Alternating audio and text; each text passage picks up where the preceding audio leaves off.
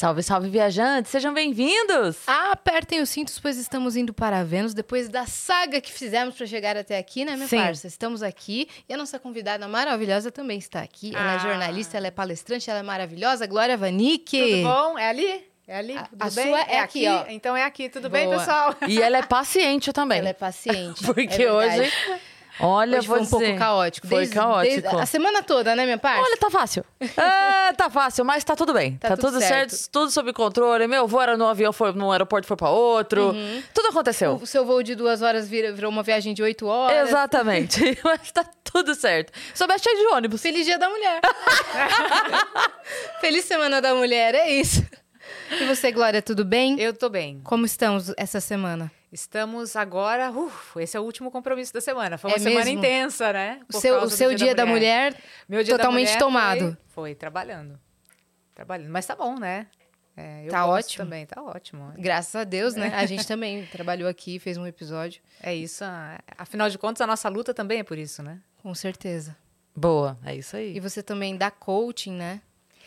Eu dou palestra. Palestras. É, eu faço palestra Media em empresa, dou media training, é, faço publi, faço de tudo um pouco hoje em dia, mas principalmente meu foco principal é, é em empresas, né? Para falar sobre o improviso consciente, que é um conceito que eu criei com base aí na, no meu meus 27 anos de experiência no jornalismo. Improviso consciente. Le- Nossa, vamos querer saber mais sobre isso. Eu levo Pode ser? desenvolvimento humano, comunicação e relações. Que Boa. ótimo. Vamos dar os recados então para a bora. gente já entrar no assunto totalmente, tá bom?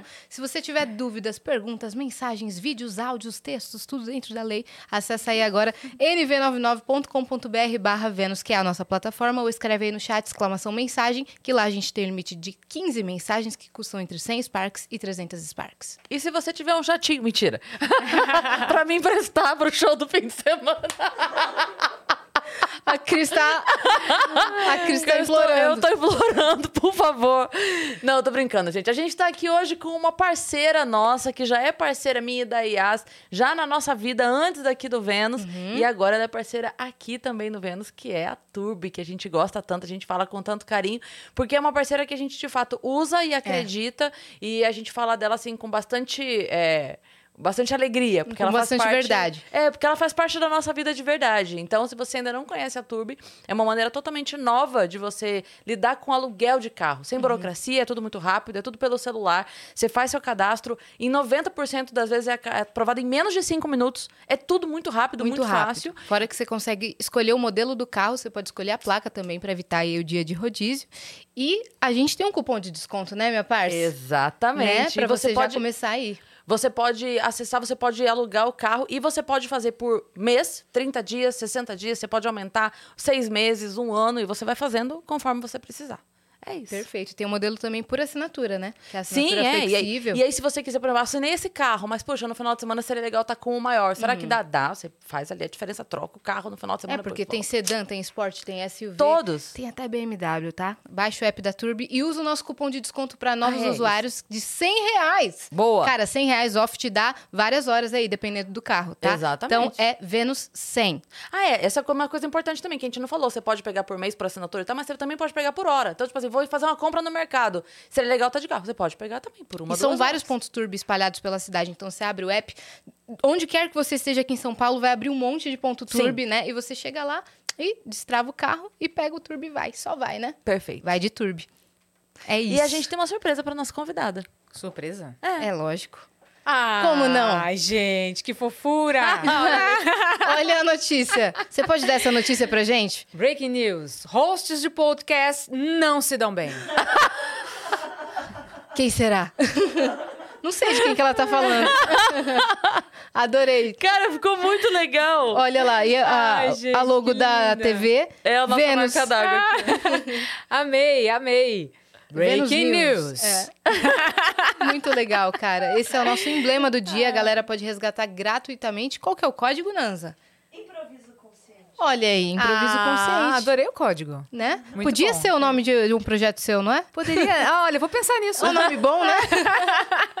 então resgata lá. E eu Você vai receber, tá? Um comentário nada a ver, que Amei. ele usou. Giga, é foda. Ele usou o nítido com o grave.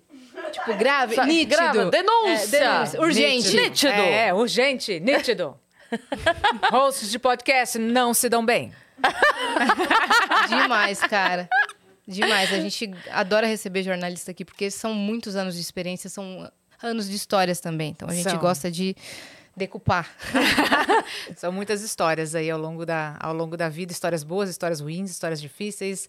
É, Perrengues. Perrengues. Eu e falo momentos que- de glória também. De glória Como eu seu nome, né? É. Basicamente, a minha vida inteira eu tive momentos de glória. É, todos os dias, né? Hum, eu vi um comentário, eu tava vendo alguma Ai, meu Deus. Eu tava vendo algumas coisas dela e eu vi o comentário assim: gente, eu amo Glórias. Glória Maria, Glória Pires, Glória Pérez, Glória Groove, Glória Vanik. Todas as glórias são legais. Ai, adorei. Juro, ele comentou assim: gente, não tem uma glória que não seja gente boa na Tá vida. vendo? Olha aí. Caramba. Pois vou ainda bem, caçar né? esse comentário pra você. Ainda bem, eu gostei desse comentário. Foi muito legal É, mesmo. Ainda bem que eu tô nesse, nesse ramo das glórias. Sim. Daí você tem dias de glória até nos dias de luta. É. Eu tenho dias de glória até nos dias de luta. Olha isso. Sempre tenho. Impressionante. Maravilhoso. Eu já acordo gloriosa. Olha, se deixar, a gente vai até às seis da tarde só. Fazendo o trocadilho com Glória. Né? glória, Ô, Glória! Quem escolheu o seu nome, sua mãe ou seu pai? A minha mãe. Minha mãe fez uma promessa para Nossa Senhora da Glória durante a gestação, porque falou que teve uma, ela conta que teve uma gestação difícil e tal. E aí fez uma promessa, eu quase me chamei Maria da Glória, mas aí a minha avó queria Cristina, então eu fiquei Glória Cristina. Ah, ficou bonito. Nunca me chamaram de Cristina na vida. Eu não sabia Ah, que era mas- Glória Cristina. É, Mas então, tá às lá. vezes até eu me esqueço. mas tá lá. Então você é Cris também. Só, se me chamarem de Cris, vai, pode lá. chamar 20 vezes Não vou olhar. não vou olhar. Demais. Não, eu ia falar que é um nome que, é, se a pessoa chama, tem que atender de primeira. Porque se você repetir, automaticamente você canta. É verdade. Você chama Glória, Glória, Groove. Aleluia. Aí já começa. Eu ia falar Glória Groove. Não, se você tiver que repetir o nome, falou Glória duas vezes, a terceira é Aleluia. Na a hora. gente faz. É automático, automático. É. Essa, a Glória, Glória, Aleluia, eu ouvi a minha vida inteira também. Porque todo mundo que chega cantando Glória, Glória, Aleluia pra mim, acha que teve a A primeira brilhante vez ideia, a ideia. sim. Nossa, Né? nunca brincaram com o meu nome assim.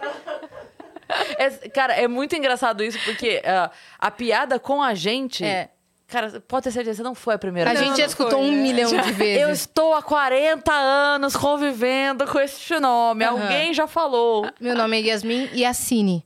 É, Yasmin Yassine ali o contrato. Eu, ah, nossa, essa inovou, hein? E o meu marido que chama Nils.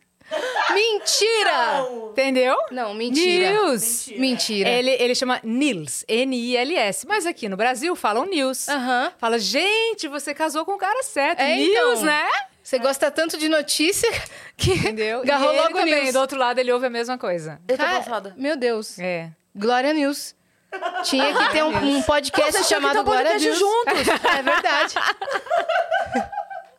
Glória News. Glória Olha, News. bom. É. Olha E, ah, tipo assim, aquele tipo muito rápido, sabe? De, de- ia durar três minutos, notícias. todo dia, sete da manhã, sai um E ele é gringo, né? Então, comen- comentando as notícias de forma gringa.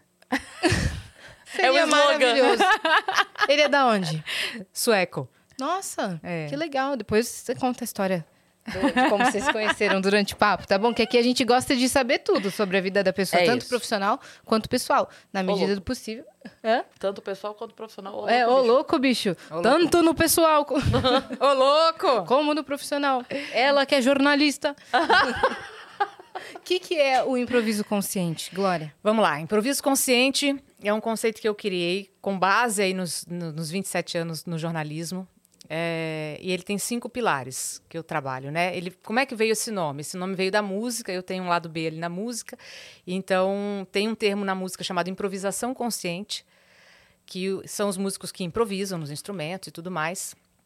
E, e a improvisação consciente, para ela para o cara conseguir improvisar num instrumento musical, ele tem que saber muito bem, né? A música de trás para frente, fre- frente para trás, conhecer o instrumento melhor do que tudo, enfim, ele tem que dominar demais a teoria musical.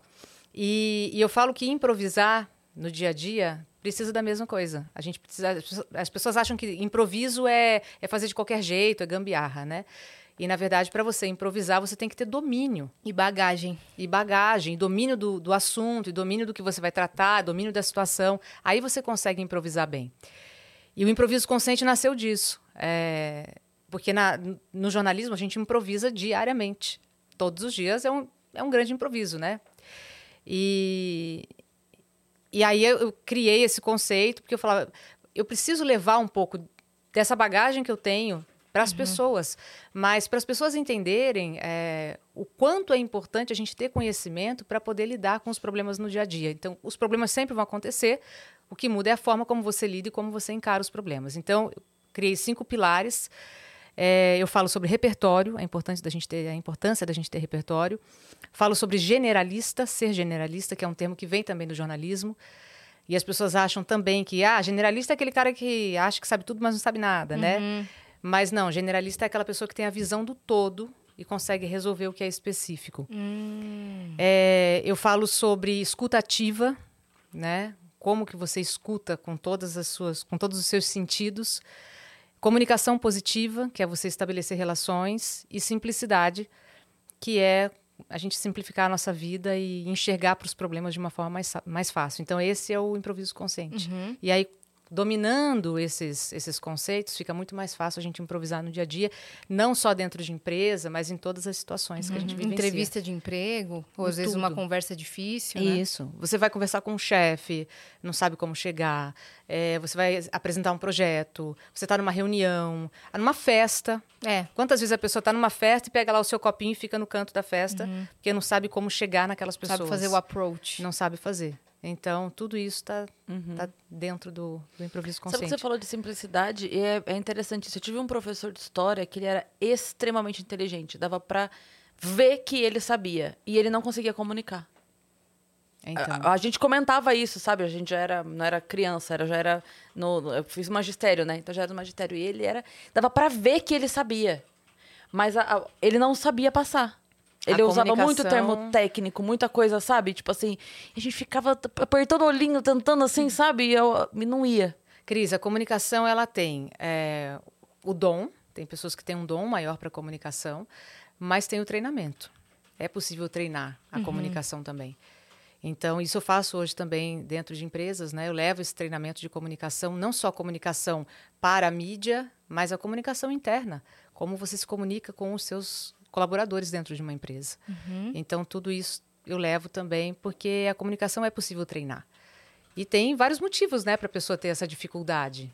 E isso está no repertório dela. E a gente entender o que, que tem no seu repertório que te bloqueia na comunicação. E como a gente pode mudar isso. Porque é o contexto dela, né? A vivência dela que, É que ela isso. carrega, né? É E isso. você faz esse, esse training individual? ou Também. Mais em palestras? faço mentoria, em- em faço palestras, faço treinamentos em grupos Nossa. ou individuais. Quais são os principais erros que a galera comete, por exemplo, ou numa entrevista de emprego, ou quando vai fazer um comunicado para o chefe? Fingir que sabe o que não sabe, né? Então eu falo a importância de você dividir a sua fragilidade. As pessoas acham, ah, mas se eu mostrar para ele que a minha fragilidade, ele vai achar que eu sou fraco ou que eu sou fraca, né? E não é isso. É você é, levar para a pessoa, olha, eu tenho, eu estou me sentindo assim, ou eu queria entender melhor como é que isso funciona. Você perguntar, né? Não é problema nenhum perguntar. Isso é melhor do que não perguntar. Exatamente. Então, quando você finge que sabe uma coisa que você não sabe, aquilo ali fica claro para o outro que está entrevistando. Então, a melhor coisa é, é você demonstrar em determinadas situações a sua fragilidade. É o agora eu não tenho como te responder isso, mas dá tantos minutos para mim que eu te respondo. É, isso pode servir, inclusive, para um posicionamento de, de chefia, conversando com o colaborador. Sim. É, que o chefe também tem suas fragilidades, né? Então, isso serve para os dois lados, para os dois, pros dois caminhos. E a partir do momento em que você demonstra isso, por exemplo, é, eu não sou uma especialista em economia, mas por várias vezes eu tive que fazer matérias de economia. E por várias vezes eu cheguei para um professor renomado, PhD da FGV, e falei: olha, tudo bem, não sou setorista, Uhum. e eu gostaria que o senhor, me- o senhor poderia me explicar isso aqui um pouquinho melhor para eu entender como é que funciona? Às vezes eram coisas simples Uhum. para eles, básicas. Mas para eu transmitir uma notícia, eu tenho que primeiro entender o conteúdo. É. Como é que eu vou transmitir uma informação para as pessoas Sim. sem eu entender o conteúdo? Pra passar pra uma linguagem simples e acessível ao público, né? Exatamente. E aí, na- assim, 100% das vezes, eles, claro, vamos lá, e explicam, e- entendeu? É muito mais fácil. Agora, imagina se eu chego nele fingindo que eu sei o que eu não sei, eu vou começar a fazer um monte de pergunta estúpida, né? Que não... Ele vai perceber no fim Ele das vai contas? perceber, ele vai falar, gente, que repórter é essa que mandaram para mim, né? Então, é muito melhor você demonstrar a sua fragilidade Bancar. bancar. E, e é- e isso é natural, porque é conexão, né? Comunicação é conexão, é conexão com outro ser humano. A partir do momento em que você estabelece conexão com outro ser humano, ele também se identifica. E aí a comunicação funciona e a gente consegue ter melhores relações. E Como, como você lida com gerenciamento de crise? Assim, vou dar um exemplo. Você trabalhou muito tempo no ao vivo, né? Acontece, acontece alguma coisa que saiu do controle. Você tem que manter o seu controle. Como é que você gerencia isso? Depende da situação. É, se é uma situação inusitada, se você está num momento ali mais descontraído, eu mostro. Gente, aconteceu tal coisa, né? Agora, se é um assunto muito sério e acontece alguma coisa inusitada, você tem que estar focado no que você está falando, né? Para não se desconcentrar, é manter a concentração. Isso foi o que eu sempre tentei fazer.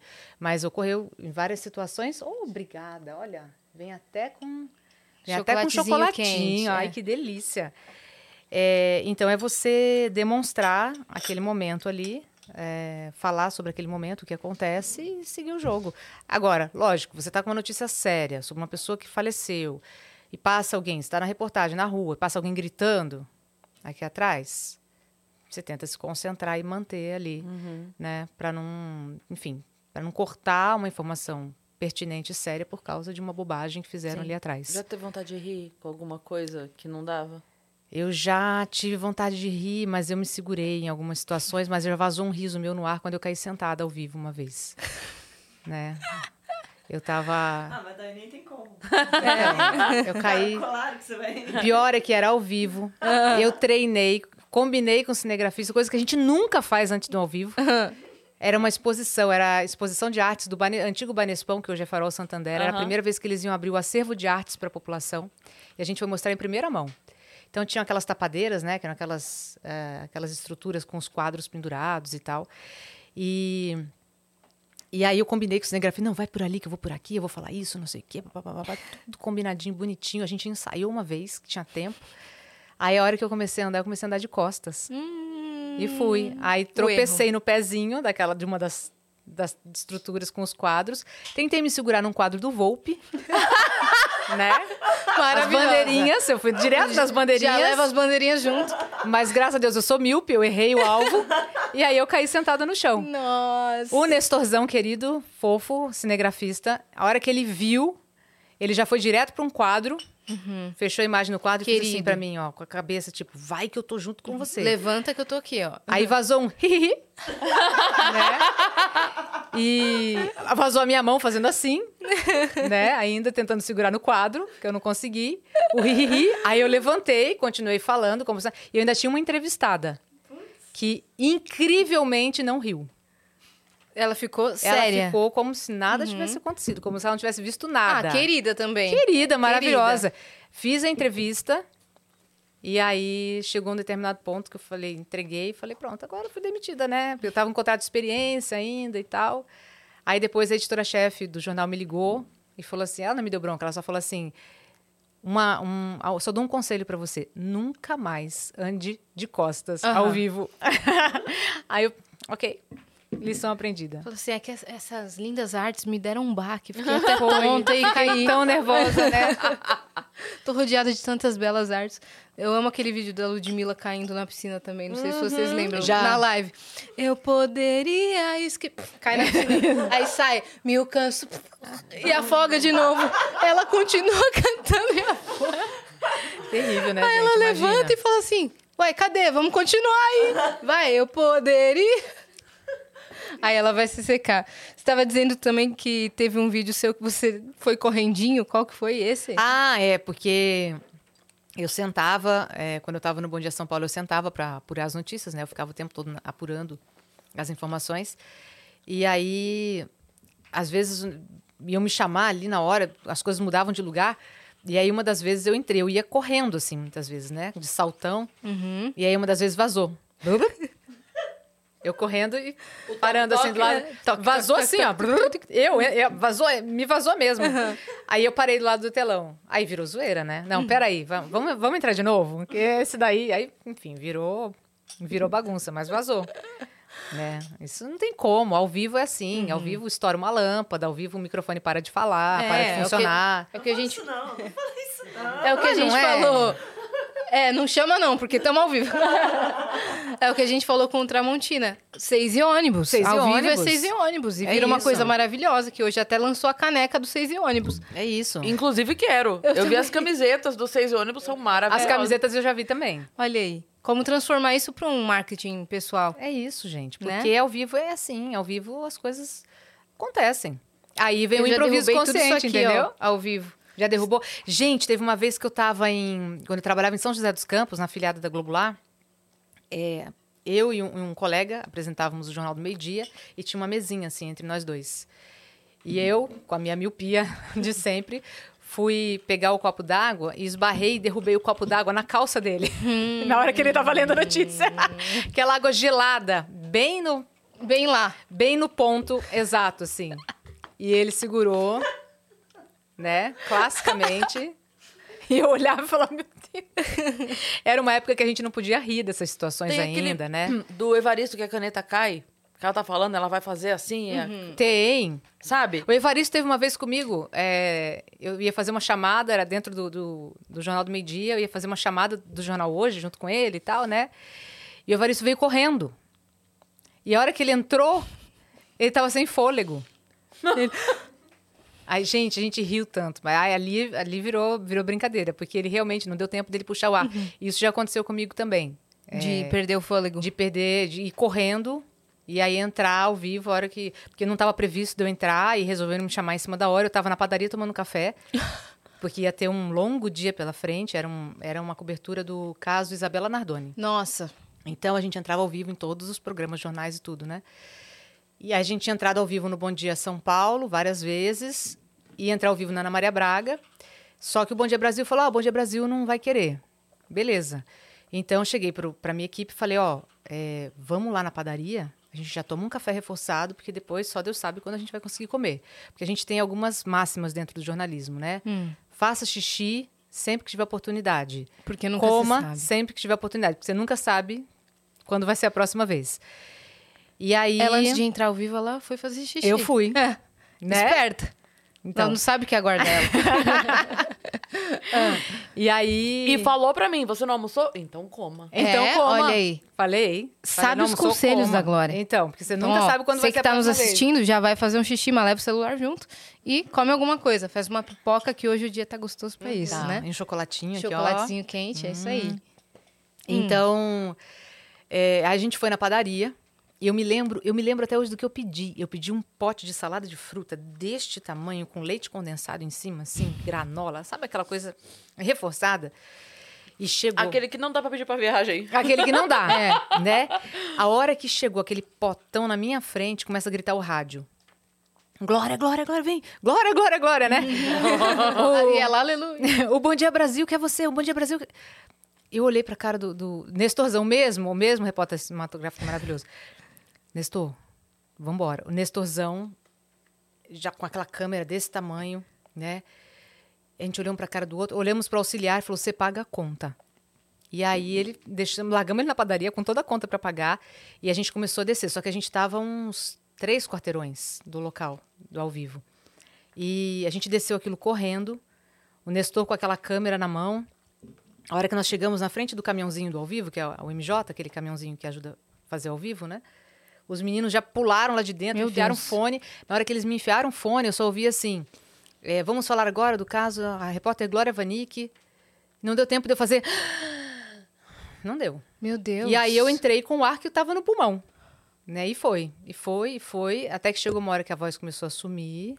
Eu percebi que eu fui ficando meio branca, assim, né? Pálida. Quase desmaiou. E aí eu devolvi. E aí o pessoal entrou no meu ponto, tá tudo bem, tá tudo bem, você tá bem? Eu falei, não, gente, eu tô bem. É que eu tava no banheiro e, e aí eu justo na hora que eu tava no banheiro, vocês me chamaram. Eu ia falar que a gente tava tomando café? É. Ia entregar a equipe? Não podia, não, né? não podia. Tava no banheiro.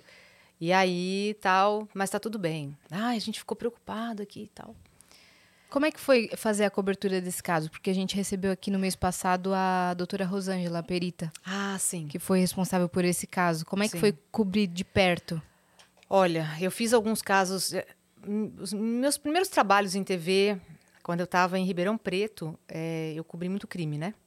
Eh, a gente eu trabalhava na madrugada e Muito buraco na rua. muito também. buraco na rua, mas eu nunca me importei de fazer um buraco na rua, Yas, porque eh, eu acho que a partir do momento que você vida, consegue mudar a vida de uma pessoa, já valeu Uhum. o Ah, dia eu inteiro comentei de porque trabalho. minha família é de Ribeirão e lá tem muito buraco. Lá tem muito buraco.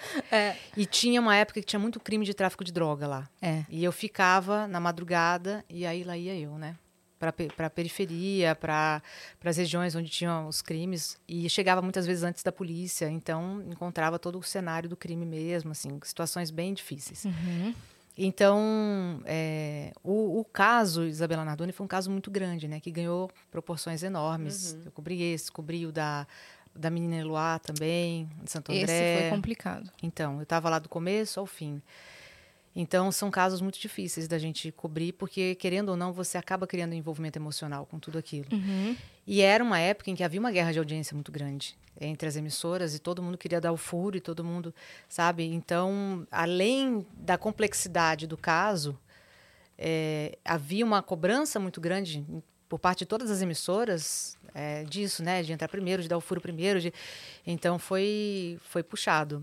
É, houve várias situações. Eu me lembro que teve uma vez. Deixa eu tomar o res- o restante aqui. Fica, fica à vontade. Você que tá aí já vai se inscrevendo no canal do Vênus, porque a gente tá rumo a um milhão de inscritos. Opa! Então já clica aí. Se você não deu like nesse vídeo ainda, você está vacilando. Dá o like. Teve uma vez que é, saiu alguém, eu não lembro quem era, se era promotor, eu não lembro quem era do caso. na- eu estava na porta da delegacia junto com uma galera fazendo plantão, esperando, né? Sair alguém Informações. gente, pra gente ir em cima. E aí saiu e fiz, gravei a entrevista e aí eles já queriam que eu entrasse ao vivo com as informações que eu tinha acabado de ouvir. Eu e a torcida do Flamengo, né? Eles queriam que todo mundo entrasse ao mesmo tempo. E numa dessas, então cada um sai correndo para um lado. E numa dessa, teve um colega fofo de outra emissora, ele era um querido, que também correu, só que eu corri para um lado, ele correu para o outro. Eu estava com o microfone sem fio e o dele tinha cabo. E aí enroscou o cabo do microfone dele no meu pescoço. E ele foi Nossa. entrar ao vivo. E eu Gente, tentando entrar- limites pelo furo da notícia. Entendeu? E eu tentando entrar ao vivo também, só que ele não viu onde estava enroscado Meu o cabo do microfone e ele puxava, né? E Pra você- tentar desenroscar. E eu com a mão aqui também tentando desenroscar, né? Porque não, tá, não tava bom pra nenhum dos dois naquele momento. E no fim das contas, meu instinto de sobrevivência foi maior, eu despluguei o microfone dele, né? Arranquei o cabo do Tirou o microfone dele, Aham. tirei ele do vivo. É, porque. Eu entrei com o vergão assim Meu no Deus. pescoço. entrei ao vivo. E depois, coitado, veio ele procurar. Aí que ele descobriu que tinha enganchado no meu pescoço, pediu tantas desculpas. Mas eu tirei ele ao vivo Estamos do ao vivo com a Glória Vanik, agora diretamente da cobertura. Ela só a Glória, o que que tá acontecendo? É isso. Como é que foi é, dar a notícia final de quem tinha sido responsável pelo... Do caso Eloá? É. Ah, Não, do, do, do Isabela do Nardoni? Isabela Nardoni, do Alexandre e da Jatobá, É, né? é, aquele caso foi muito longo, né? Então, eu acho que foi. Aquilo ali as pessoas enxergavam como, como se fosse. Já acompanhavam como se fosse uma série, né? E, e, e cada, cada informação que você dava, que era mais complexa, né? Alguma coisa da perícia que tinha saído. A- A perícia foi importantíssima. Importantíssima. Importantíssima. É.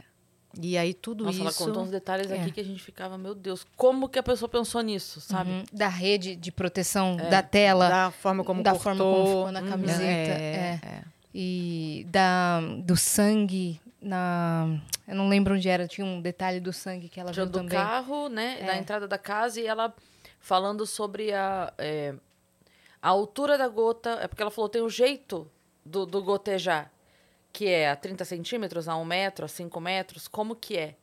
E, e ela falando isso, que tipo assim, tinha umas que era assim, daí ela falava. E que ela ia batendo. Quem que foi que vocês trouxeram? Quem foi a A doutora entrevistadora? Rosângela. Rosângela. É Você lembra? Rosângela... Eu não lembro o sobrenome dela. É, Busca pra gente, É. Nanza. A Nanza vai pesquisar ali. Eu esqueci. E aí Mas ela é a ia, tipo, que tinha situações em que via, tipo, a gota que tava no chão. Não, não pode ter sido de uma criança no colo, porque tava tantos centímetros no chão. Monteiro. Rosângela Monteiro. Isso. Olha só. E aí ela, ela dando esses detalhes, que às vezes ela, tipo assim, tinha é, a galera fazendo um estudo daqui e o outro daqui. Então, esse chegava e falava assim: olha, do que eu vi aqui, a criança devia estar no colo. E o outro chegava pra ela e falava assim: olha, pelo que eu vi aqui, a criança estava no colo. Daí ela fala: bom, então, Tá batendo? então Juntou. bateu. É. É. E a gente do outro lado ali vendo, né, o trabalho da perícia, você via, né? E doido para saber o que eles estavam descobrindo também, porque não era só pela notícia, né? Não, não só para dar o furo, não nesse sentido, mas você cria um vínculo emocional naquelas situações. Então você quer realmente saber o que aconteceu e, e da melhor forma, né?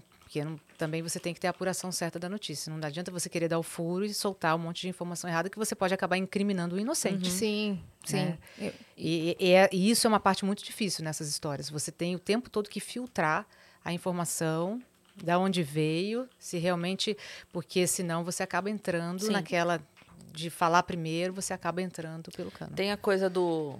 Aquele que seria o responsável, que a galera não entende, que parece que. Como seria? Tá claro que é, mas que não pode dizer enquanto Mas o não julgamento não, julgado. acontece. É, aí você fica tudo na, condino- na condicional, né? Seria, poderia, teria. Ele que teria Teria dito, teria, teria dito, teria- Aí a pessoa que Mas tá em tá casa vendo o claro. vídeo fala, mas mostrou, mas É. o repórter não pode Não falar. pode, é, exatamente. E, por exemplo, o caso Eloá, mediaticamente, foi bem é, crítico, né? Foi bem crítico. O caso Eloá foi um caso que eu acho que, que assim, é um caso que merece muito estudo em faculdade, É. discussão com, com os estudantes, porque foi um caso que teve muitos erros.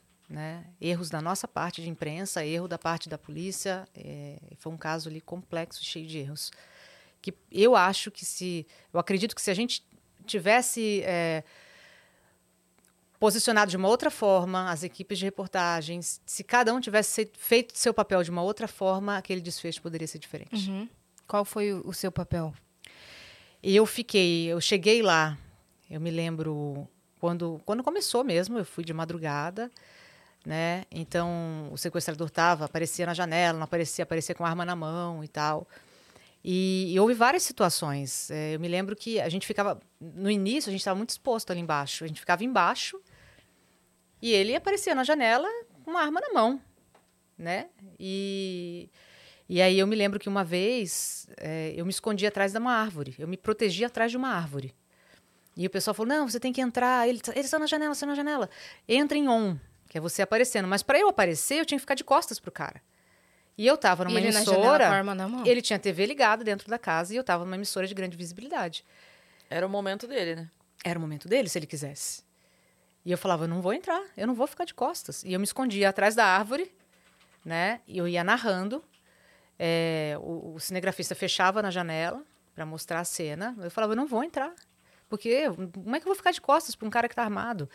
Mas na, na, na hora do, do calor do negócio, é, as pessoas, né, até mesmo os colegas que estão em redação e tal, às vezes demoram para entender esse- essas situações, porque eles também estão num calor ali dentro.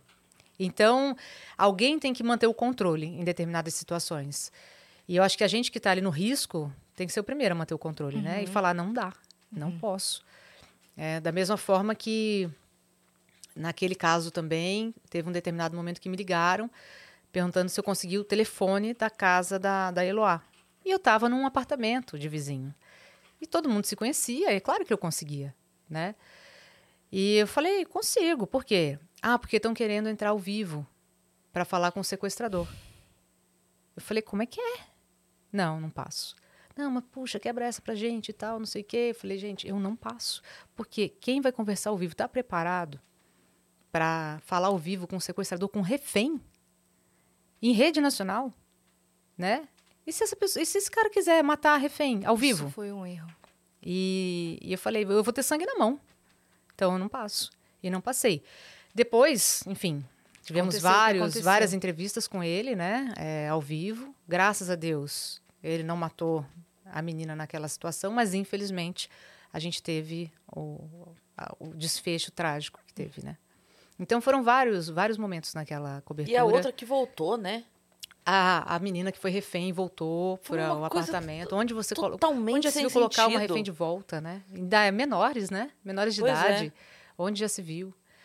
É, enfim, houve, eu acho que houve muitas situações. Aí tem, ah, porque por vários momentos a polícia poderia ter matado. Mas com todas as câmeras voltadas para aquela situação, se a polícia tivesse matado o rapaz, sem que a gente soubesse que ia ser aquele desfecho, o que a imprensa teria dito também, Exato. né? Exatamente. Ah, coitadinho, era um jovem apaixonado. Ele não ia fazer nada. não ia fazer nada, ia, entendeu? Então, é, eu- por isso que eu falo, houve erro geral ali. Foi. Se a, se a polícia tivesse posicionado a imprensa, de repente, num outro local, poderia ter trabalhado melhor. A imprensa também teve um papel fundamental em toda essa história. O fato do cara ter TV, né? E assistir a tudo ao vivo ali o tempo todo. Enfim, é, eu acho que é um caso que precisa ser muito trabalhado ainda nas universidades para que a gente reflita para que isso não aconteça mais. Teve algum outro caso que, mesmo que de proporção menor, assim, que você acompanhou que te marcou muito? Teve um que teve proporção grande também, que foi o do acidente da TAM. Né? Nossa. É, eu ficava no IML Nossa. e, e aí você recebia, você via os, os corpos chegando, você via os parentes das vítimas, né? Os médicos do IML, noites e noites e noites a fio acordados, reconhecendo corpos. É, foi aquilo ali foi, foi uma tragédia muito grande também. Aquilo ali foi muito difícil. Cada vez que um médico saía para dar uma entrevista coletiva, você via assim o estado em que eles estavam. Tá? São médicos legistas, muito bem preparados, mas mesmo assim, em um caso como aquele, até pessoas que estão acostumadas, entre aspas, né, a fazer reconhecimento de corpos, porque é o trabalho deles, também se abalam. Como que é o, o tato para lidar com isso nessa hora? É, eu acho que tudo tem a ver com ética, valores e respeito. Então, o modo com que se faz a pergunta, o, o que modo. perguntar, E é o limite, né? isso. Você tem que, você tem que, que colo- saber o limite, o limite de parar. É, não você quer- o que, que você quer mais? Ah, fazer a pessoa chorar? Para quê? Entendeu? Ela já está vivendo um drama tão grande, já está vivendo um momento tão difícil. Por que, que eu tenho que fazer aquela pessoa chorar com uma câmera no rosto dela para mostrar? Que vantagem eu levo nisso? Ah, mostrou, trouxe a emoção. Precisa realmente trazer tanta emoção assim para uma história que já tem toda uma tragédia? Então, é você saber o limite de parar e respeitar as pessoas. Da mesma forma que isso acontece é, cotidianamente no, no- no dia a dia do jornalista, que é quando tem um acidente grande, quando tem um, um crime, quando tem. Aí tá lá no velório. Ah, você tem que ir lá no velório entrevistar os parentes da vítima. Nossa. Gente, né, eu acho isso terrível. E por muitas vezes, se a, se a, a família falar, falasse uma vez para mim, olha, nós não queremos, eu jamais insistia. Não, mas vamos lá, é só um pouquinho, só. Nunca. A hora que eles falavam, nós não queremos, eu falava, obrigada, desculpa. E já saía. Fazia umas imagens de longe. Para quê? Entendeu? Para quê? Para que precisa ter ainda esse grau a mais? É, para que a gente levar as pessoas a esse extremo de sensibilidade, né? Uhum. Então, é, é, eu sempre tive os meus valores e a minha ética em, em colocar limites. Agora, com um profissional como era um médico legista, apesar de toda a situação, com todo respeito, você precisa perguntar algumas coisas. Então, é, aí é, a gente precisava fazer algumas perguntas e eles sabiam também o papel que eles tinham ali naquele momento em coletiva. Mas eu, mesmo assim, eu também sempre tive limi- limitação com eles, Sim. né? E, é, esses dois foram de, é, de grande mídia, né? Esses dois que Foram. você citou. Foram, foram- foi o Isabela Nardoni, foi o Eloá e foi o, o Os três, Datan. os três. É, esses três foram. Teve algum que não foi tão, tão falado, mas que te marcou? Ai, muitos, muitos de enchente, sabe? Muitos casos de enchente, que a hora que você chega e vê a situação daquelas famílias, e você vê a casa com dois metros de água dentro, né? E a, e a família fala, eu perdi tudo. E você vê o, o tudo que ela tem, é assim, é uma cama, é um guarda-roupa, é uma geladeira, um fogão. Né? Então, aquilo ali é, é- é desesperador de ver. E você saber que você não consegue ajudar, porque não dá para ajudar, né? Todo mundo. O que aconteceu agora no litoral norte com os, desliza- os então. deslizamentos e as chuvas, nossa. Eu, na época que eu trabalhei eh, na filiada em São José dos Campos, eu cobria a Serra da Mantiqueira, Campos do Jordão e tal. E lá também havia deslizamento, lá também havia né, situações assim muito difíceis e ainda uma região muito fria. Então eu fui em, em moradias lá, porque todo mundo conhece o glamour de Campos do Jordão, né? Mas se você entrar eh, na cidade se atentar para o lado esquerdo, você vai ver que tem ali uma situação de muita pobreza também. E eu me lembro de uma, de uma casa que eu fui visitar uma vez, que era uma mulher viúva. Ela tinha três ou quatro filhos. E eles moravam numa casa de madeira, um barraco, né? Uma casa de madeira, com frestas, assim, ó, entre as tábuas, à beira do barranco. Parte da casa dela já não tinha mais nada embaixo, né? E ela- eles tinham uma cama de casal para ela e, e todas as crianças dormiam todos naquela cama. E ela falava que ela cada vez puxava mais a cama porque ela tinha medo de deixar a cama na ponta E e cair.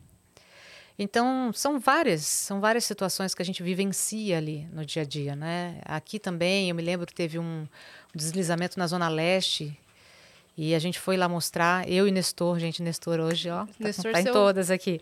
Seu companheiro. É, e, e aí nós vimos, nós estávamos lá, chegamos à noite ainda, é, para fazer o, o Bom Dia São Paulo, que começava às seis, mas ainda era noite e tal. E aí, de repente, a gente vê um casal chegando com um avental assim de hospital. E, e foi ali, eles foram até o local de lama que tinha, tinha um barranco de lama. E tinha morrido é, algumas pessoas naquela situação. E, e eles chegaram e ficaram lá olhando e tal. Aí a gente foi muito delicadamente perguntar. A casa deles estava ali, embaixo daquele monte de lama. A roupa que eles tinham era aquela. A roupa do corpo deles era o avental do hospital. Eles estavam no hospital porque eles estavam feridos. E eles foram lá para ver se eles tinham alguma coisa para resgatar, né? De, debaixo daquela lama. Aquilo ali, é- como é que se faz, gente? Né? É o, assim, é a pessoa chegar no, no mínimo do mínimo do mínimo, né? Então são muitas situações que a gente vivencia assim. A- Eu falo que a vida do jornalista, por isso que eu trago essa coisa do improviso, né? Um dia você está com uma pessoa em situação de rua, o outro dia você está com a monja Cohen em cima do, do prédio meditando, outro dia você está com uma autoridade política, outro dia a gente tem esses altos e baixos o tempo todo, todos os dias. Um dia se Então- apresenta notícia, outro dia variedades. Isso, exatamente. E aí, nesse dia a dia, você vai. Eu me lembro é, uma vez que eu fiz uma série é, sobre os venezuelanos, eu acho que eles eram. É, venezuelanos, eu acho que eles eram bolivianos, eu não me lembro agora. Era uma, era um, um- uma turma de imigrantes que tinha chegado aqui. E era venezuelanos, isso. E aí eu perguntei para eles, né? Porque eles trabalhavam naquelas oficinas de costura ali na região do Braz. A gente sabe que muitas vezes em condições subhumanas. E eu lembro que eu perguntei, eles estavam numa igreja, é, era um local que recebia essas pessoas e quando eles eram retirados dessas situações, muitas vezes eles iam para essa igreja. Eu mas o que, que te fez vir com a família para cá? Ele falou, é porque na, na minha terra eu comia três vezes por semana, aqui eu consigo comer todo dia. O que, você faz com uma resposta dessa? Nada. Você vai, aí você vai perguntar mais? Não. Você vai fazer o cara chorar? Não, gente. Acabou a entrevista. Né? Então, essa, é a- Vai muito essa é a empatia vida. do profissional, né? Vai, Também. vai. E, e é isso. Essa é, essa é a vida de um. E é isso que eu levo hoje, sabe? E eu falo muito sobre empatia. É, empatia não é só você se colocar no lugar do outro. Empatia é você tirar todos os seus preconceitos para receber o que aquele outro tem a te dizer. Porque é muito fácil você já chegar julgando. Né? O que acontece muitas vezes com mulheres que, que passaram por abuso sexual e as pessoas já chegam julgando, né? Ah, Mas também, o que estava fazendo naquele lugar aquela hora? Também, olha a saia que ela estava usando, também, né? A gente estava falando sobre isso aqui quarta-feira. Então, é você se despir dos seus preconceitos, dos seus pré-julgamentos e receber a informação daquela pessoa e falar o que, que ela tem a me dizer.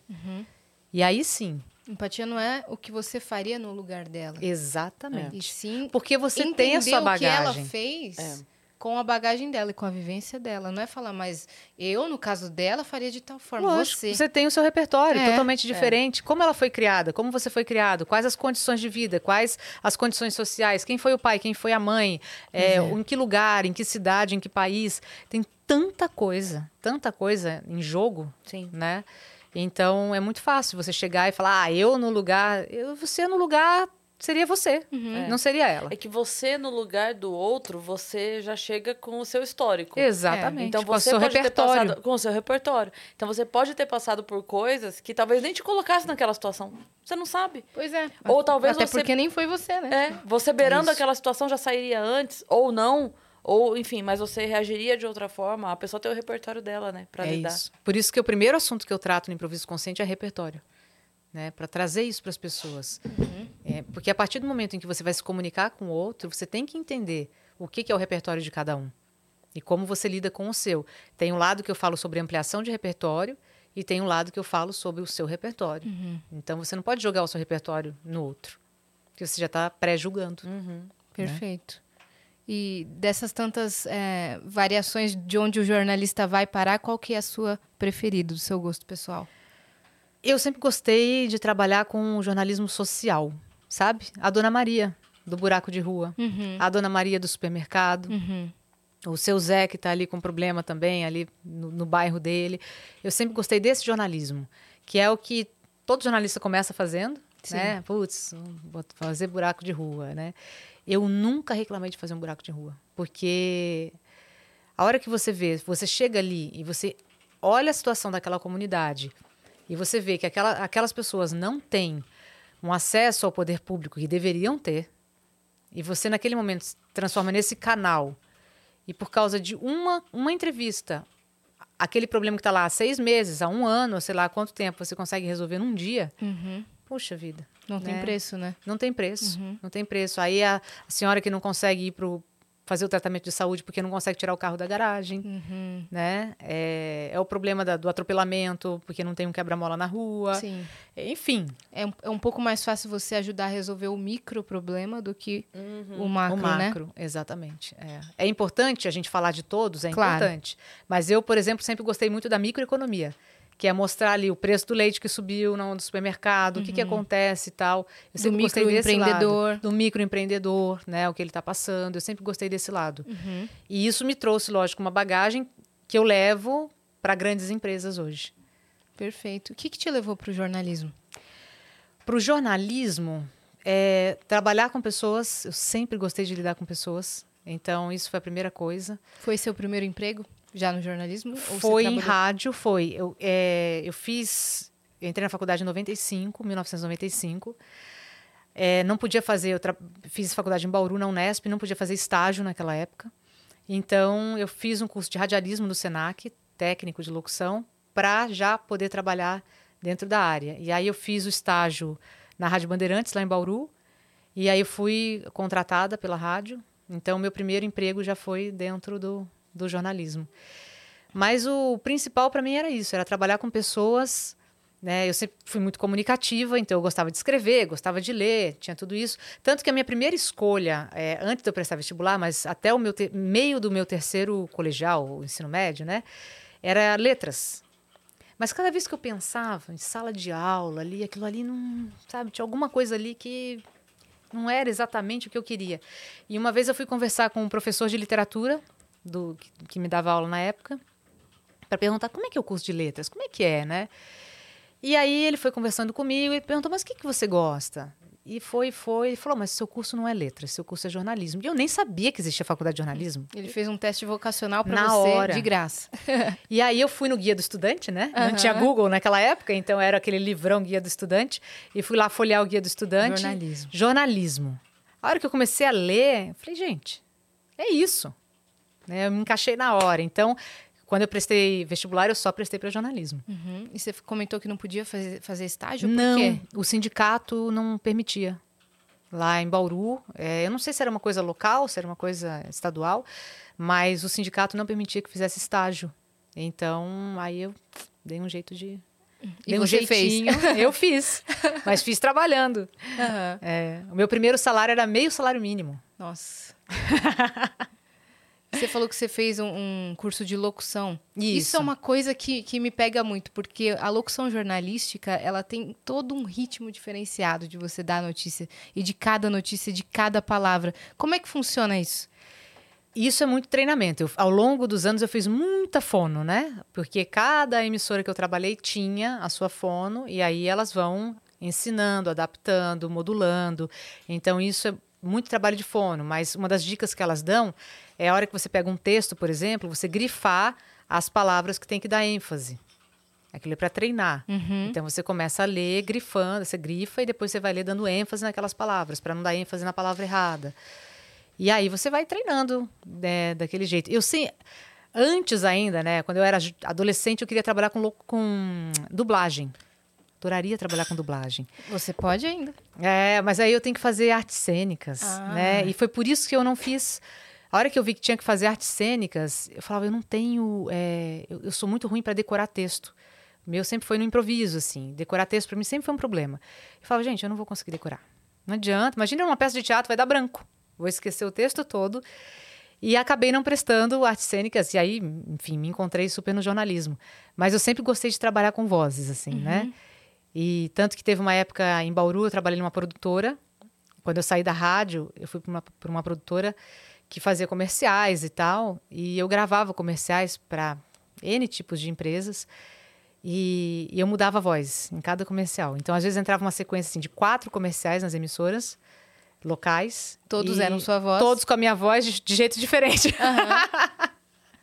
Nossa, é uma coisa que eu fico admirada, assim, porque eu gosto bastante de voz também. É, é, sou fã de pessoas que trabalham com, com a voz.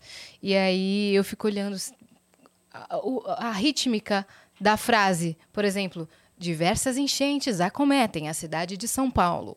O negócio assim, muda, parece que o tom da pessoa, tipo, É, muda. diversas enchentes. Mas você sabe, as que é, o- o- existe uma diferença, e isso é uma coisa muito sutil na, na narração, ou na locução, ou na linguagem de TV, principalmente, que é a gente está numa linguagem falada, teoricamente, mas muitos dos textos são escritos.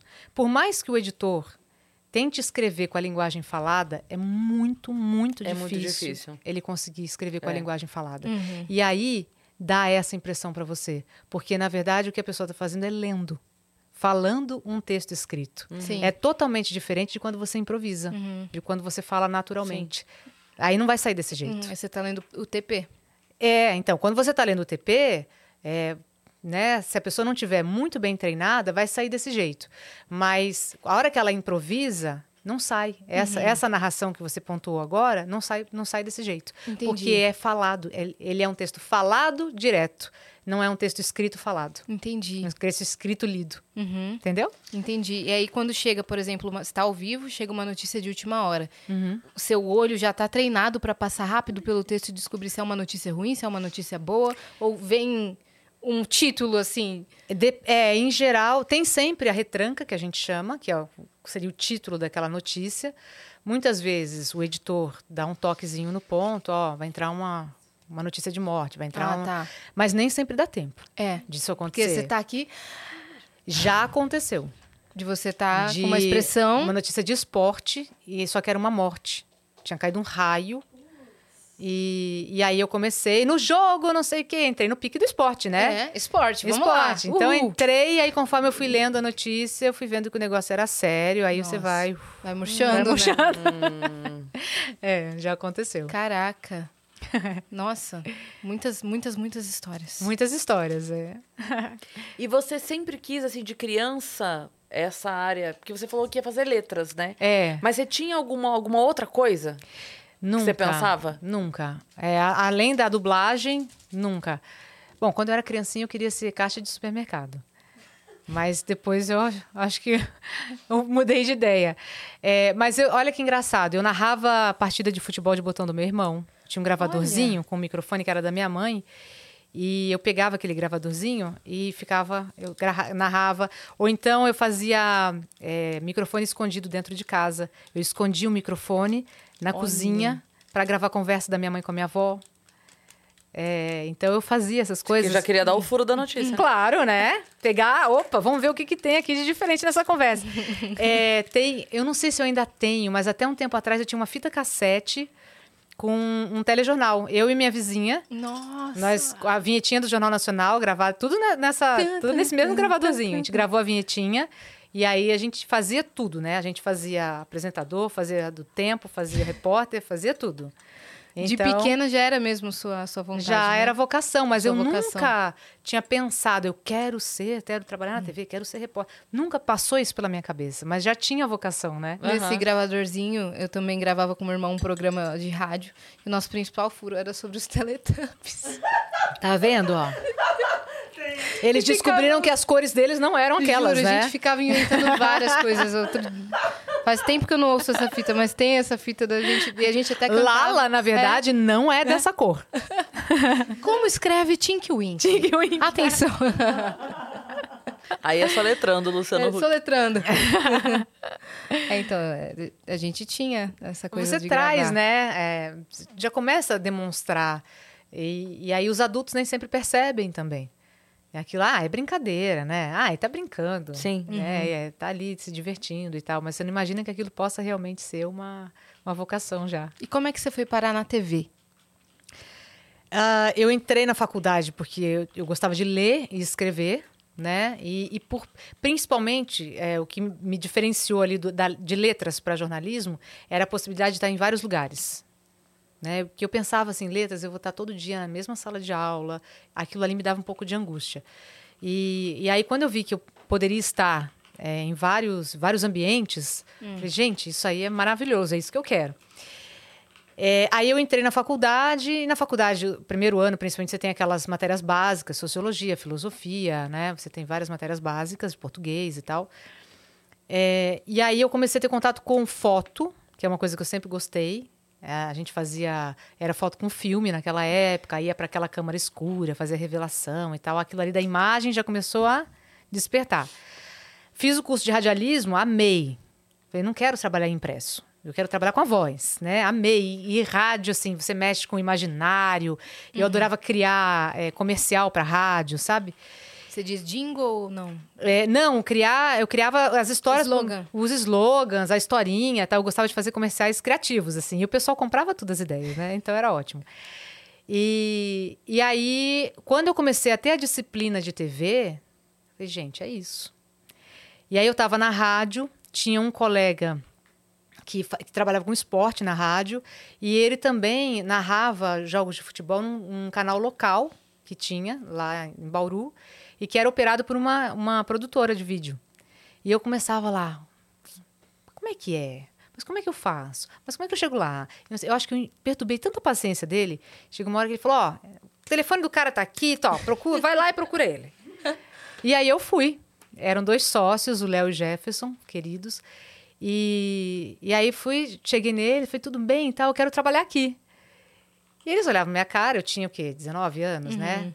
Mas você sabe fazer produção? Sei. Sabe fazer edição? Sei. Você sabe fazer. Tudo que eles perguntavam eu sabia, né? Qual o seu nível de espanhol? Avançado, Avançado, fluente? opa! Fluente, meu amor? E aí eles falaram: tá bom, a gente vai te contratar. Eles foram mais loucos que eu, né?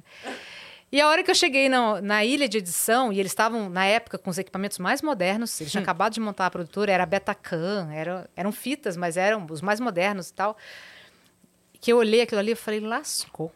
Você já viu aquele meme do quando você mente consegue a vaga? Você já viu esse meme? Não. Que é, um- é uma escada. Sabe aquelas escadas que tem o corrimão largo? Que é tipo Sim. mármore, assim, né? E aí na ponta de um lado tem um leão. Bem na ponta de um lado, assim. E aí na outra ponta. Feira, acho que se você pesquisar tem essa imagem. E aí na outra não tem o leão. Então, tipo assim, tem um corrimão com o leão e o outro sem leão. E aí tem um gatinho. De verdade, um gato parou ali. Aí tiraram foto desse momento, olha, quando você mente no, no currículo e mesmo assim consegue a vaga. Aí tá o gatinho parado. É isso. Como se ninguém É isso, não é? perceber. Isso aí, é um gatinho. Quer ver, ó? Olha lá, ó. Ah, aqui, Não, ó. aqui. Olha lá. Olha que sensacional. Quando você mente no currículo, mesmo assim consegue a vaga. Cara, olha isso, velho. Isso é autoestima, né? É, muita autoestima. Isso é autoestima. É muito Isso é improviso consciente. Improviso Eu, eu consciente. amo essa imagem Já, muito. já. Eu amo muito essa imagem. Quando você mente, mas mesmo assim consegue a vaga. O gatinho lá. Enquanto isso, no chat, a nossa audiência qualificada está comentando sobre quem dá o furo melhor. Quem dá o furo melhor? É, esse, esse é o Gente, assunto. depende do furo, né? É, conta pra gente. o- o Cló- Olha, quem dá o furo melhor, eu acho que. Não sei, eu acho que eu talvez não seja essa.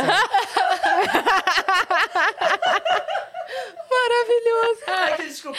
Não, eu gostei assim, que você entrou na brincadeira. Tava todo mundo, todo mundo louco pra dar o furo primeiro. E eu, Opa! Opa, vamos eu- lá, vamos lá. Quem é o primeiro da pessoal é- fila?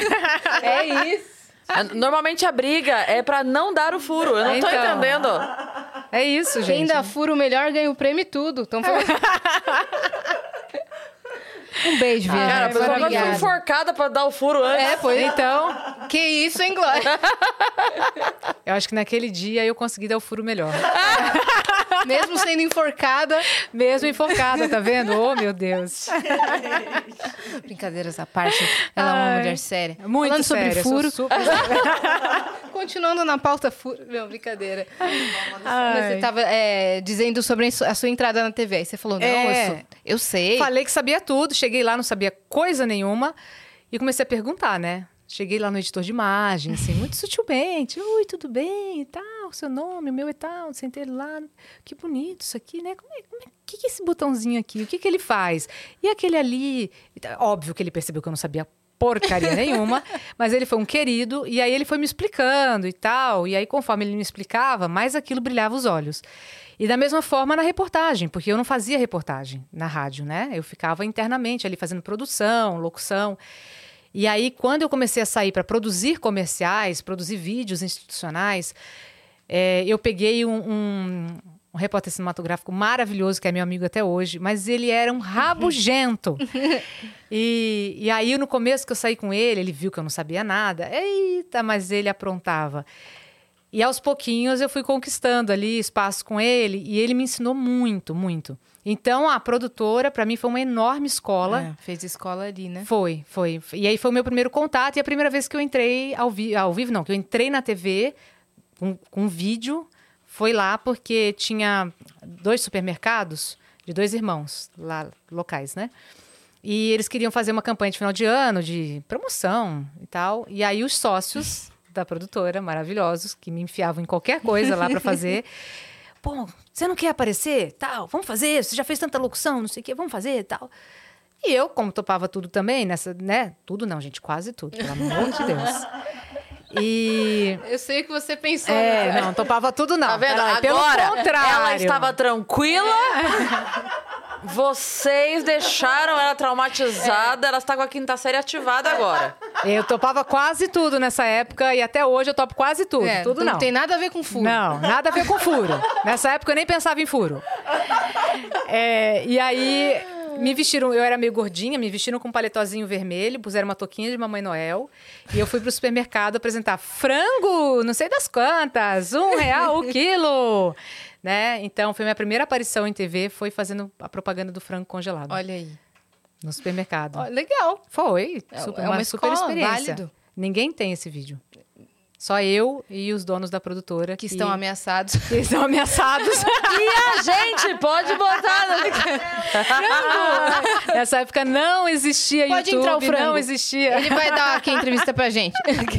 Cara, tem, tem uns comerciais que isso- eu, eu amo a coisa que ela é, ela é feita da zoeira. Eu amo. Quando a pessoa se entrega. E tem uns comerciais que às vezes o pessoal compartilha no Twitter e tal, de alguns, Maravilhoso. com os comércios locais. Falo, cara, a pessoa se entregou. É isso. Eu me entreguei naquele Muito. momento. É isso. Eu, eu acho o máximo. Eu, Eu acho que eu vendi muito frango aquele dia. Olha aí. tenho certeza. Então, porque eu tava ali presente. Em que momento depois você foi pra Band? É, aí, bom, eu fiquei na produtora durante um, um ano, um ano e meio, mais ou menos, e pedi demissão para fazer o meu TCC. Porque aí não daria, né, para eu conciliar as duas coisas. Meu TCC também era um programa e tal. Foi sobre o que o seu TCC? Foi um programa de é, sobre ecologia. é, eles estavam começando a, a montar toda a estrutura de é, ecoturismo em Brotas. Então foi um programa sobre ecoturismo e tal, mostrando como eles montavam e tal. E então eu morava em Bauru, precisava ir para Brotas, então tinha viagem, tinha uma série de coisas que me dificultariam eu com um emprego na produtora. E aí eu fiquei fazendo frila, né, de locução e tal, para eles. E aí minha professora de TV um dia chegou para mim e falou assim, ela era minha é, minha orientadora no projeto. Falou: "Sabia que vai ter um teste para repórter na Band?" Falei: "Ah, legal, né? Não posso ser repórter, mas legal." Ela falou: "Te inscrevi." Oi. Mas como, como você me inscreveu? né? Legal, não posso ser E repórter, é mas a Maria a Helena, informação. professora. Como ela chama? Maria Helena. Maria Helena, um beijo pra você. Aí, aí ela falou, mas vai lá pra ver como é que é. Falei, vai lá, vai lá só pra ver como é que é. Só pra ter experiência. Eu falei, ah, eu vou, né? Então tá, eu fui. Aí puseram um grupo de, de candidatos dentro de uma van, levaram a gente até um buraco, uma cratera que tinha em Bauru, não era um furo. Que isso, Era hein? só uma cratera na Buracos, rua. furos. E falaram, ó, cada um faz uma matéria aqui. Então, que saiu correndo cada um para um lado, tal, a gente cada um fez a sua matéria e beleza, né, tudo certo. Alguns dias depois me ligaram, falaram, olha, você passou no teste. Falei, puxa, gente, que legal, mas infelizmente, né, eu ainda não terminei o curso, então não posso. Mas você não tem nenhuma outra experiência, nenhuma outra. Eu falei, ah, eu tenho formação de locutora, de rádio, né? Ótimo, porque a nossa apresentadora pediu demissão. E você pode apresentar jornal, desde que não faça entrevista. Ah, Aí ela virou pra assistente e falou: Você paga a conta. Isso então tá bom. Falei, ah, então tá bom, né? É. E aí fui apresentar jornal. Então foi meu primeiro trabalho. Quando eu fui pra Band foi assim. Aí, fui depois da ligação, a apresentadora sentada lá, você tá demitida. É, esperando, né? e o pior é que essa apresentadora era a Kelly, a Kelly Varrasquim. A Kelly veio, ela foi pra. Na época, ela pediu demissão pra ir pra afiliada da Globo em Ri- em Rio Preto, São José do Rio Preto. Uhum. E depois nós viemos trabalhar juntas aqui na Globo de Bauru, aqui na Globo de São Paulo. Que legal! É, a gente se se, encontraram, caminho Ela era minha veterana na faculdade. Ah, é? É, e aí a gente se reencontrou. abriu o caminho ali pra você entrar pra, pra Band Isso. e depois vocês trabalharam juntos. Juntas novamente. Que legal Bacana, isso. né? Muito. É, o mundo dá muita volta. E que loucura, porque ela, assim, ela, a, a porta que ela te abriu, na verdade, foi porque ela tinha conseguido algo melhor. Foi. Ela, não é que ela teve um problema ou que. Não, foi- não. Ela conseguiu algo melhor. Uma e- ascensão, E, foi, é. é. E foi. Eu lembro que quando eu me formei no magistério, eu precisava as aulas, quando você começa também, são as aulas de eventual, né? Você fica esperando alguma professora faltar. Pra... E aí, normalmente, quando a professora falta, ela teve um problema, Sim. né? Então você E torcia aí, pra professora. não, e aí eu ficava, eu falava assim, né? Que eu ficava pedindo, eu precisava das aulas por mês pra pagar a faculdade. Eu falava assim, senhor, mas não precisa ser coisa ruim. Faz ela. tá- O marido chamou pra viajar que vão comemorar aniversário de casamento. Ela ganhou uma herança ela do tio. Ela ganhou uma viagem no concurso pra Bali. Ela vai passar 15 dias em Bali. Me ajuda, senhor. Dá um presente pra essa mulher. Fa- E eu ficava pensando assim, dá coisas boas pra elas, pra elas precisarem de folga. Não precisa ser coisa ruim. Não precisa ser uma isso, doença, é. precisa ser um problema, entendeu? Nesse caso, não É foi. isso. Ela tinha um- uma coisa boa pra ela. Foi. Hum, Ela consi- seguiu o caminho dela e abriu passagem pra você. E aí eu fui pra Globo de Bauru, eles me viram no jornal, entraram em contato e aí eu acabei sendo contratada lá. Caramba, quantos anos foram? Ah, que eu fiquei aonde? Na Band? Na- na Globo. Na Globo. é, em Bauru eu fiquei, acho que um ano e meio, mais ou menos. Aí fui para Ribeirão mais um ano e fiquei mais cinco anos na de São José dos Campos. Aí vim para São Paulo pro Canal 21, fiquei mais um ano e meio. Aí vim para Globo de São Paulo, fiquei quase 15 anos. E aí fui para CNN mais dois anos. Todos matinais? Não, fiz de tudo um pouco, Aham. né? Na TV. Fernanda! Tá Agora, Fernanda, não caio mais, Fernanda. Não caio mais. Gostei. Eu adorei, Glória. Ela tá- a mulher é Ela preparada. tá ligada agora. Ela, O improviso O improviso consciente. consciente dela tá ativo. É, não, eu trabalhei de madrugada, trabalhei de, de manhã, trabalhei à noite. E eu fiz. é, Segunda a segunda. segunda, a segunda, era é, plantão final de semana. Aí dependia da emissora, dependia do que precisavam. Interior tem uma estrutura muito mais enxuta, né? Então você acaba fazendo várias funções dentro da, Tem da EPTV emissora. lá, né? EPTV de Ribeirão. Eu trabalhei em Ribeirão na EPTV. É, então. Isso. É boa EPTV, legal. É. Ainda é? lá um ano. Ainda é EPTV? Ainda é. Eu- é, quando eu morava em Campinas era IPTV, mas hoje tem a TV Tem, né? TV Que tem. Que também tem um Então, interior. Bauru, quando eu trabalhei, não era TVT ainda, era a TV Modelo. Aí Ah. depois, depois que eu saí, um tempo depois, virou TV Tem. a TV Foi que um, tem você. um grupo, a TV que tem você, é. Não me teve, não. Não teve você. Não me teve. Ô, TV Tem. Eu trabalhei lá antes de, de virar o grupo Tem. Muito Mas foi legal. bacana. A experiência no interior é incrível, porque é isso, é, todo mundo se ajuda. Então, precisa de alguém para editar, precisa de alguém na produção, precisa de alguém. Você não fica assim, ah, não, mas essa não é a minha função. Né? Não, tá todo mundo no mesmo barco, sabe? E a hora que você vê que, o- que o amigo tá apurado ali, você não vai ajudar a gente, porque Pô. não é minha função. Os Não, lugares né? mais legais que eu já trabalhei, as pessoas eram assim. Sim. Eu lembro que a época do, do Fritada, que a gente tinha a produtora lá que fazia, cara, o Lizinho, o Marcel, a Carol, era, assim, não tinha isso é meu. Não Então, tinha. Cris. Sabe? Tinha hora que eu tava lá apurada com o roteiro, a Carol passava numa... Como é que eu te ajudo? Se eu ditar, te ajuda? Na, sei o quê? O que, que, que você precisa que eu posso fazer? É isso. Tinha hora que tava assim, o que, que precisa? É o trabalho em equipe. É. É o trabalho. E isso te dá o quê? Aí eu volto com a história do improviso consciente. Te dá a visão do todo. Uhum. né? Você sabe o que cada um faz, você sabe o que é possível, quais são as limitações de cada um. E quando você tem a visão do todo, você consegue ajudar melhor para resolver os problemas que Sim. aparecem no dia a dia. Sim. Mesmo que não seja sua função principal. E a não culpar os colegas. Pois é. Porque a partir do momento em que você sabe o que cada um faz, é, eu sempre tive essa, esse, esse entendimento. Todo mundo erra, gente. E assim, as pessoas que estão lá, elas não estão, elas não estão lá a fim de errar. Ah, eu vim aqui para errar hoje, tá? Vim aqui para fazer o pior trabalho. Não é, né? Então, é, eu sempre entendi muitos erros Uhum. dos outros, porque você via, e você vê que a pessoa fica chateada quando erra. Então, por que, que eu vou julgar o outro? É, é- aí entra empatia, Sim. preconceito e tudo, né? Por que, que eu vou julgar o outro porque ele errou? Pô, onde já se viu, não sei o quê. Lógico que dependendo do erro, do grau do erro, você vai sentar e conversar com a pessoa depois. Sim. Dá uma chamada. É, mas não, não meter o dedo na cara e falar, ó, onde já se viu? Uhum. Porque amanhã sou eu, né? Uhum. E se a gente não trabalha em equipe, se a gente não tem a visão da equipe, é, e se você não ganha a equipe para você, fica muito mais complicado trabalhar. Sim. Então, é, Uma coisa que eu é lembro de ter visto, isso me marcou muito. Uma época eu estava fazendo um projeto com o Danilo, né, o Danilo Gentili. Uhum. Era, era uma produtora também, não era na TV. E me marcou muito porque, assim, era, era um outro problema, mas eu vou dar um exemplo, assim... Sei lá, precisava sa- sair 20 cafés às três da tarde. Sei lá, não era esse o caso, mas eu vou dar esse exemplo para não especificar o que era. E aí, tipo, a ordem era: manda fazer 20 cafés às três da tarde ok? Aí ele falou assim: chama então a pessoa que faz o café. E aí a pessoa chegou e falou: o que é que precisa pra você dar conta de fazer 20 cafés às três da é tarde? isso. Uma outra máquina, uma máquina mais ágil, uma maior, uma, sei lá, né? E lá, lá. E aí a pessoa falou: não, a, a situação ali é essa, essa, essa. Pra isso acontecer aqui, eu só consigo chegar em 12 hoje. Tá, você consegue fazer duas, então? E, 3 e 15? Gente, 3 e 15, resolve? 3 e... Pronto. Mas eu digo assim, conversar com a pessoa que sabe o, o- o- lá no micro, É sabe? isso. Onde é o meu problema? O meu problema é o quê? O microfone? Quem é que cuida do microfone? Não adianta eu mandar o chefe mandar ligar o microfone. Não, absolutamente. Se tá faltando cabo, eu tenho que ir lá com o cara e falar: Oi, o que é que falta? Ah, Uhum. tá faltando cabo. Tá, então agora eu entendi. O seu problema é que faltam cabos, então a gente vai mandar comprar cabos. Sim, o que, que a gente precisa pra resolver agora? Pra essa resolver. É, porque não adianta mandar. Imagina, não adianta dar ordem pra pessoa que de repente ela.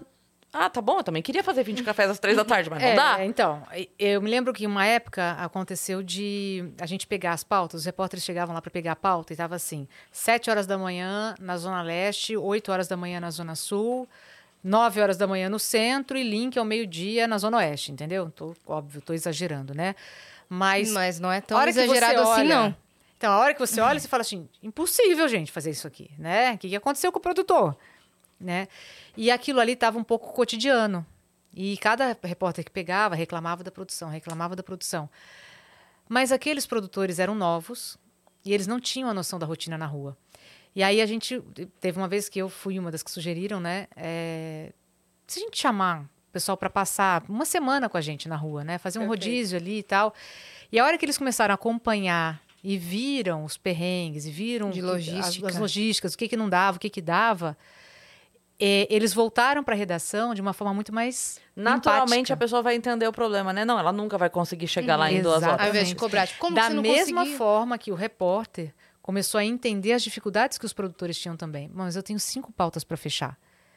Então, para ele pensar em cada pauta, ele tinha cinco pautas para fechar em três horas, né? Então, assim, você fala, dá um desconto. Uhum. Então, vamos tentar resolver juntos? Olha, aí você vai, porque chegou um determinado momento em que o, o repórter pegava e falava assim, não dá. Aí já começava a criar o problema antes de sair, na redação. Aí aquilo já virava um, né, uma turbulência, porque o jornal precisava da matéria. É. Então, os repórteres começaram a ir. Não, vou, vamos ver o que, que rola, e aí, dependendo como for, a gente atrasa a próxima. Então, virou um trabalho muito mais, com um olhar muito mais humanizado Uhum. para o que o colega faz. Porque quando são empresas grandes, é muito mais difícil, né? Você fala, não, como é que eu te ajudo? Não sei o que, tá, tá, dependendo da situação. Tem situações em que é possível, tem situações em que não é. Então, ah, deixa eu sentar aqui e fazer a pauta para você. Não dá, porque eu tenho que sair para fazer reportagem. Uhum. É, mas isso traz um olhar mais humanizado no Sim. dia a dia, né? E facilita o trabalho em equipe. Você já chegou a receber alguma pauta, digamos, tendenciosa? E aí você ficou com receio de dar a notícia? Pauta ou texto para ler já? A pauta para sair para fazer a matéria ou um texto para ler no dois. estúdio ao vivo? Os dois. É, os, os textos no, no estúdio eu sempre lia antes, né? Com exceção de ser um factual muito factual mesmo, que não dava tempo. É, mas eu sempre lia antes. E se eu achasse alguma coisa estranha, eu falava, ó, Você gente, mudava. isso aqui tá, tá um pouquinho estranho. Talvez essa tenha que apurar melhor isso aqui e tal. E muitas vezes precisava mesmo. E aí volta, o pessoal, não, beleza, a gente vai ver. Aí segura a informação para tentar apurar uma outra coisa. Ó, tá faltando o outro lado aqui. O pessoal esqueceu. Ah, é verdade. Aí liga para outro lado, né? Porque às vezes na correria acontece. É. Ou uma notícia errada, de repente. Então, e aí, aí é um problema grande, né? É, a notícia você já quando chegou é a- errada. Já cheguei a, sol- a falar alguma informação que entrou assim de última hora e que estava errada. E assim, eu não teria do estúdio como saber que aquilo ali estava certo ou errado. Sim. Tinha Então, que dar. Isso, tinha A que dar a notícia. notícia. Oh, meu Deus. né? Tinha que dar a notícia. E aí depois você tem que corrigir, né? É, Errata. errata. Tem que corrigir. É. Isso não tem como. Isso já aconteceu sim. E de pegar pau tendenciosa, não me lembro de coisa tendenciosa, assim. É, mas eu sempre questionei muito, sabe? Olha, talvez seja melhor ter isso. E, e o pessoal também é muito, muito ligado nessa, nessa coisa da apuração. Porque não é bom para a empresa, né? Você dá uma coisa mal Ah, apurada, perde credibilidade, né? capenga, né? Não... Xoxa, anêmica. Outra, o- outra glo- glorio, outro glo- glorioso momento do jornalismo. Sim. Xoxa, capenga, manca, Manca, anêmica. pois é. Então não tem como, né? Você dá a notícia pela metade, assim, faltando uns pedaços, né? Não Entendi. pode ser. É, mas isso é, uma, é um trabalho em equipe. Aí vem o trabalho em equipe. Mas, claro, dependendo, em emissoras menores e tal, às vezes ex- existe um, uma, uma ajudinha que a- o pessoal do comercial pede, né? Ah, pô, vai fazer uma matéria, precisa de alguém de banco para falar? Ah, põe o cliente lá para falar, né? Então, esse tipo de coisa existe. Mas existe, a gente vive num, num- numa sociedade capitalista, todas as empresas têm os seus interesses. Então, não tem como dizer, ah, não, isso não vai existir, porque vai. E qual que é a sua posição ou sua opinião é, sobre as mídias sociais no papel do jornalismo? Digo, que sentido? De fake ah, news? De redes so- não, não de fake news, mas a gente pode falar sobre isso também. Mas redes sociais que estão desempenhando o papel de dar notícias. Aí a gente quase beira fake news, né? Hum. Porque você tem. O que eu falo é que para você saber se aquela notícia é válida ou não, não é válida, você tem sempre que ir atrás da fonte. Esse é o básico. É o básico do jornalista, mas não só do jornalista. Tem que ser o básico do leitor também. Uhum. Então, quando você está em rede social, que tem ali a notícia, quem mandou? Quem colocou essa notícia aqui? Da onde veio? Né? É questionar mesmo. Sim. Para você, você não vai repassar uma coisa que você não sabe de onde veio, gente. Quem é aquela pessoa? que- Ele é médico mesmo ou não é? Que está falando essa informação? É, é a pessoa, ele é um engenheiro mesmo ou não é? Né? Ele é um bombeiro mesmo ou não é? Você tem que descobrir isso, pelo menos. E hoje nós temos Google, né? Então dá um Google ali e vê se aquela pessoa realmente existe. Enfim, checa a informação antes de repassar. E isso é uma coisa que não vale só para o jornalista, isso vale para todo mundo. Porque a hora que você, tá, você passa uma informação adiante, é, você passa uma informação equivocada, aquilo ali, inclusive para você é ruim. Quem que te falou isso? Fulano de tal. Nossa, ele não sabe de nada, né? Entendeu? Fica ruim para todo mundo. É, a tendência que existe cada vez mais para o jornalismo é setorizar. Uhum. Eu acho que existe uma tendência, acredito que tem uma- tendência muito grande de setorizar o jornalismo. Então, é, um canal de esportes, um canal de política, um canal de. Isso é uma tendência muito grande, não só para a TV, mas também para a internet. É nicho, né? É, nicho, Uhum. né? Aqui E as também para pessoas videocast têm- também tá acontecendo E as isso. pessoas gostam muito de, de viver na sua bolha, né? É confortável. Sim. Então, se eu gosto de cultura, eu vou consumir mais conteúdo de cultura. Se eu gosto mais de esporte, eu vou é, é, consumir mais conteúdo de esporte. Isso é uma tendência. Sim. Mas mesmo assim, se você vai consumir, que conteúdo é aquele? De onde vem? Uhum. Né? Quem, é que, quem é que produz aquele conteúdo? Realmente vale a pena? Se você tivesse que escolher um nicho, você escolheria qual? Se eu tivesse que escolher. Hoje eu estou voltada mais para o entretenimento. Eu gosto de entrevista e, e eu gosto de falar com pessoas. É, histórias de vida. é, mas, claro, com, sempre com um foco produtivo. O que eu quero Social. social. É, o que eu quero cada vez mais é, é, é trazer leveza, né? Porque hoje o jornalismo acabou se tornando muito pesado. As notícias muito pesadas, tudo né, tendendo para algo muito pesado. E eu acho que a gente pode fazer também um jornalismo positivo. Uhum. Jornalismo, né? Mais positivo. E que traga um pouco de leveza, mas também com informação para as pessoas. Um pouco de esperança, né? Vem aí Glória News. Glória a Deus. Olha aí, né? Falando Glória, do news glória, Do- né? Notícias Glória de News. Glória. e comentários do news. E comentários do News. Meu marido. A gente tem perguntas aqui. É mesmo? Aham. Gente, Ó. vocês querem ligar o ar-condicionado? Você está com gente tá de calor? boa. É, tá de não boa? podemos, Então tá bom. podemos. É, só porque eu vi que no comecinho, ah, estamos sem ar-condicionado, tava fresquinho, né? Mas Uhum, agora tá. foi esquentando Você aqui. quer que ligue? É, dá Vocês uma que mandam, ligadinha. assim, Mas Não, vocês estão de vamos- manga curta, eu tô de regatinha, entendeu? Não, vamos, vamos ligar um pouquinho só pra dar uma Dá uma refrescada. e a gente desliga. É que, só pra explicar pra galera, o ar, ele vem aqui e atinge quem tá do lado de lá. Então, quem manda na sala é quem tá lá. Olha só Entendeu? que privilégio, eu mandei na Porque, sala. não, mas é sério, a pessoa que tá na direção do Agora ar... o Vanik entrou na sala. Exatamente. Exatamente. Vamos lá. Tiago, o pai do Gabriel, nosso viajante frequente aqui, ele mandou. Oba. Glória, quando um profissional está na TV, existe uma cobrança do meio de comunicação e do telespectadores de onde foi fulano e ciclano, qual emissora está? Gostaria de saber como você lida com essa cobrança, já que estar na frente das câmeras nem sempre é a melhor opção pessoal, financeira e profissional, podendo sim haver outros trabalhos tão ou mais importantes quanto. Você é muito fofa. Ai, obrigada. Existe essa cobrança, mas eu não vejo essa, essa cobrança de uma forma ruim. As pessoas que perguntam, eu acho que é mais uma curiosidade do que exatamente uma cobrança, sabe? As pessoas perguntam, mas você não vai voltar para a TV aberta? Mas é, o que, que você está fazendo agora?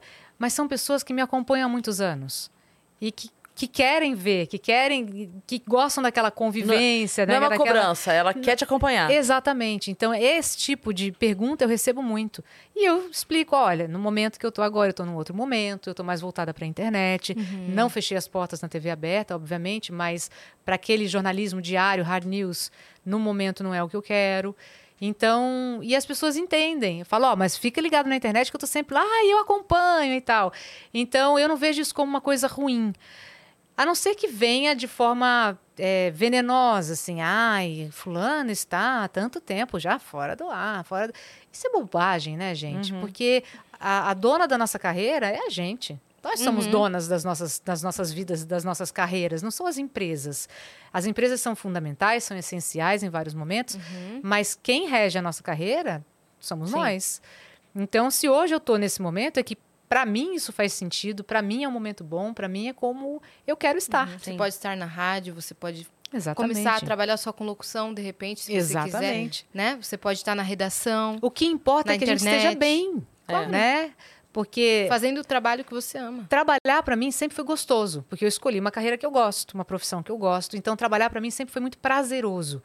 E eu quero que continue sendo. A partir do momento em que eh, eu vejo que o propósito da empresa está diferente do meu propósito, aquilo deixa de ser prazeroso, é hora de eu mudar, Sim.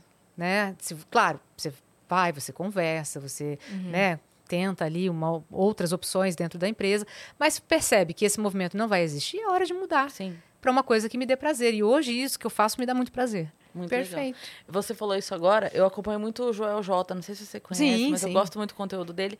E ele falou uma coisa uma vez que eu achei sensacional, que ele disse assim, é, você não trabalha pra ninguém, você trabalha pra você. Exatamente. Você pode estar trabalhando com o fulano, Exatamente. mas você não trabalha para o fulano, você trabalha para você. Porque a hora que você sai de lá, a experiência é tua, o conhecimento é teu, a, né, a bagagem é tua. Então, Eu falo sempre que é, eu não sou, eu estou. Ah, você é apresentadora, você é repórter, você é... Não, gente, eu estou. eu estou repórter, eu Uhum, perfeito. estou apresentadora, eu estou na empresa tal. O que eu sou é o que eu sou aqui. Eu sou a Glória. Tenho uma minha história, tenho a minha bagagem, isso é o que eu sou. Mas no meu trabalho, eu estou. Sim. Perfeito. né? Hoje eu estou aqui. E que honra que você está aqui. A gente fica muito feliz. O Gustav mandou aqui, ó. Será que conseguimos inserir um Chora da Atena?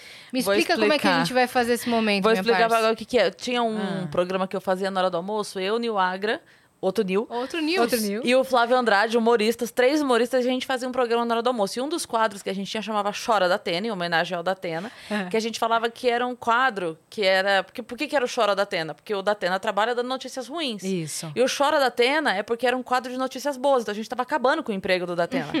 entendeu? que maravilha. Por isso era o Chora da Atena. Então a gente fazia o quadro Chora da Atena dando notícias boas. Eu vou chegar lá, hein? Olha é aí. isso. Vou chegar lá. Você gostou desse quadro? Ele, Gostei, ele gostei pediu desse assim: será quadro. que rola inserir no Chora da Atena? Então a gente pode dar uma notícia boa. Você pode dar uma notícia boa de Chora da Atena. Se aqui. você puder ler esse exemplo que ele. Ah, ele mandou? Ele mandou, um exemplo. Não acredito! Eu já Ah. tava pesquisando É. notícias aqui. Notícias da semana. Comediante e humorista Cris Paiva bate um milhão de seguidores. Apesar da grande conquista, fãs enlouquecidos dizem que esse é somente o primeiro de muitos. Aparentemente, Cris bateu o primeiro milhão, mas trabalha sem parar, já avisando o próximo. Olha aí. Que! Já corta Ai, essa meu parte. Deus. O Gustavo é muito fofo. Nossa, fiquei. Agora, notícia, você tá doido? Adorei, Estou na. TV aqui, meu amigo. Notícia dada aqui, ó. Ele mandou ainda 300 Sparks, só pra chutar o Só pra. balde. Toma. As Cara, eu duas mensagens muito. são iguais? Ah, tá. Ai, daí ó. Um ótimo final de semana pra todos. Um grande beijo. Beijo, Gustavo. Ai, Gustavo, você Beijo. não existe. Que maravilhoso. Cara, foi o texto perfeito lido aqui. ó, Gente. Ah, que combo. Ah, para. Eu ia postar meu vídeo de um milhão, nem vou, vou postar esse. Já se inscreve no Ai. canal do Vênus, aproveitando falando de milhão, se inscreve aí pra gente chegar até um milhão aqui pra sair mais notícias sobre isso. Isso. Né? Opa! Se É inscreve Tá, tá todo mundo beirando um milhão. Eu acabei de Maravilha. bater, a Yas tá quase batendo e o Vênus tá quase batendo. Tudo ali, ó. Tudo ali. Todo, tá, tá, tá. Todo mundo É. milionário esse ano. Um dia eu chego no milhão de reais. Ah, ah, isso daí a gente também. Um dia a gente chega. Todos estamos aí rumo a um milhão de reais também. Só falta 999 mil. Trabalhando eu já tô, falta só a parte de vir o dinheiro agora.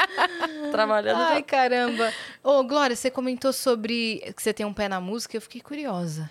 Eu tenho Você- um lado B. É mesmo? É um lado Você B. canta, você toca. Eu canto, eu tenho uma banda hoje. Eu tenho nada, Que né? legal. Nós temos uma banda chamada The Cringes. Que legal. Essa história é mó, é, é história divertida, né? Porque eu sempre gostei de cantar, minha vida toda. Sempre gostei, sempre foi hobby. Então eu aprendi a tocar violão quando era adolescente porque eu queria cantar e tal. Traz o violão. É, não Tem, olha, tem tô- violão tô aqui, viu, Melina? tá? Olha. E, e aí, na, na época da. Eu tive banda quando era adolescente, é, com os. a- tinha uma professora que ela juntou os alunos, resolveu montar uma banda, e eu- lá fui eu pra banda. Aí, quando eu tava na faculdade, a gente montou uma outra banda. é, e aí. Enfim, a gente tocava na noite, tocava por comida, tocava por vinho. Rock? E, rock, é. Rock pop. Na época era rock pop da década de 80. Aham. Delícia. E, e aí, ao longo dos anos, eu, eu cantei em corais, eu cantei em coro de ópera, eu cantei em grupo. Caramba, é, coro de MPB, ópera? É, já cantei de tudo um pouco nessa vida. Caramba. Cantei, eu cantei de tudo um pouco nessa vida. Você é meso ou você é soprano? eu sou mezzo-soprano. Que é. legal. E, enfim, e aí ao longo do- da vida eu cantei nas maiores, nas situações mais diversas, mais inusitadas e tudo mais. E aí, quando foi começo de 2022, eu falei, esse ano eu vou fazer alguma coisa que me dá prazer, É isso aí. né? E aí falei, Um furo de... um- não era um, não era um furo. Eu não tô falando Parei, nada. parei, parei, parei, de verdade. Ai, não tinha nada a ver com furo. E, e aí eu resolvi entrar em aula de canto, coisa que eu nunca Que fiz, né? legal. E fui, é, fui para uma escola de música que tem lá pertinho de casa. E entrei na aula de canto e tal, não sei o quê, para me divertir. E tem um amigão meu, que é o Fábio Turci, que trabalha lá na Globo. E o Fábio é meu amigo desde a faculdade. O Fábio também tinha banda lá em Bauru. A gente de vez em quando tocava juntos e tudo mais. E nós trabalhamos juntos na TV de Bauru, na TV de São José dos Campos, na TV Globo aqui em São Paulo. E o Fábio, coincidentemente, mora perto da minha casa. E coincidentemente, ele foi fazer aula de bateria na mesma escola que eu. Nossa. E aí o Fábio fala, vamos montar uma banda, porque a escola que, que eu faço aula, é, ela tem uma, uma estrutura de, de banda mesmo, de montar é, prática de banda. School of Rock, não? School of Rock, é. Aham, conheço. É lá mesmo. É, é, a escola que tem prática de banda que veio na minha cabeça foi essa. São eles. Aham, Já gravei E- locução lá. Ah, é? É, Olha no só. estúdio de lá. Então, eles têm essa prática de banda e a gente montou uma banda, né? Então, a gente chama de The Cringes. Porque somos todos na mesma idade, Uhum. mais ou menos. E, e aí a gente toca rock, a gente se diverte. Vocês se apresentam também? A gente até agora se apresentou nas apresentações da escola, né? Porque pra gente já é o máximo. Subir no palco e ter lá público, aquilo ali já é demais. Não, é demais mesmo. Não, que É. legal. E olha, você falando sobre isso, olha como isso con- conversa com o improviso consciente que você estava falando. Principalmente Totalmente. por você ter estado no coral. No coral você tem que ter o quê? Escuta ativa. O tempo todo. Né? Pra saber o que as pessoas estão fazendo. Você tem que saber o que cada um faz para você poder desempenhar bem o seu papel e às vezes o do seu colega. Né? Você faz, a gente usa isso na vida inteira. Pois é. Se for parar para pensar. E, e a banda é exatamente isso, né? Se você for pensar em repertório, cada um tem o seu. É, então. A gente monta um repertório juntos, mas cada um traz o seu repertório para agregar. É, generalista é você ter a noção do que todo mundo faz para aquilo ali saia melhor, da melhor forma e, e você saber que todo mundo ali é aluno e que todo mundo ali pode errar e tudo bem, Uhum. né? A escutativa, então você tem que estar ali ligado com a escuta, você tem que estar totalmente presente. A comunicação positiva, Olha aí. então errou, tudo bem, bora, Uhum. né? Não- nada de apontar. nada de errou. apontar. E a simplicidade, né? É. Que é o nosso dia a dia. É, a gente, é isso, é a leveza. É a gente trazer isso pro nosso dia a dia de uma forma mais simples. Olhar a vida de uma forma mais simples. Vamos cantar, vamos subir num palco. Ah, mas e se errar? Se errar, errou, é. Uhum. Né? E faz parte do jogo. Somos estudantes. E te fez feliz isso no ano passado, Me faz muito né? feliz. Muito que legal, feliz. atingiu o seu objetivo. Atingiu, continua atingindo. A gente fala que é o nosso melhor momento da semana. Perfeito. É, Que demais. é o ensaio da banda. E para esse ano, o que, que temos preparado, Glória? Temos um podcast que está aí embrionário. Tá? Né? Cozinhando. cozinhando. É, é um dos planos. É, esse ano eu coloquei para valer né, as palestras, é, os treinamentos, media training, tudo isso eu botei mesmo para valer, porque quando eu estava lá na CNN, voltando um pouquinho, quando eu saí da Globo, quando eu decidi, tomei a decisão de sair, era porque alguma coisa dentro de mim já falava você precisa fazer outras coisas, porque eu sempre gostei disso, de desafios, de coisas novas e tal. E, e, eu, e aquilo ali estava me mexendo, ali estava mexendo dentro de mim. E, e aí, quando eu decidi sair da Globo e fui para a CNN, é, eu já continuei com isso ali em paralelo, né? Eu preciso fazer alguma coisa. O que, que é? O que, que é? E aquilo ali me deu muita angústia, se você quer saber. Até eu descobrir o que era realmente. Uhum. Então, a única palavra que vinha na minha cabeça era simplicidade. Mas eu falava, vou falar para as pessoas sobre simplicidade, né? Quem que vai comprar isso, né? Quem que vai entender o que eu estou falando? Ah, simplicidade. Ah, tá, largar tudo e abraçar uma árvore, ou largar tudo e viver no meio da roça. E não é isso.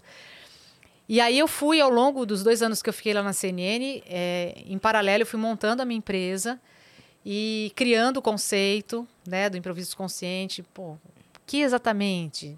Né? Aquilo ali foi, foi um, um- literalmente um, um- é, foi uma gestação, uma gestação de um projeto que estava tudo dentro de mim. A hora que eu consegui Olha. botar aquilo para fora, foi um alívio tão grande. Falei, agora sim eu sei o que, que é.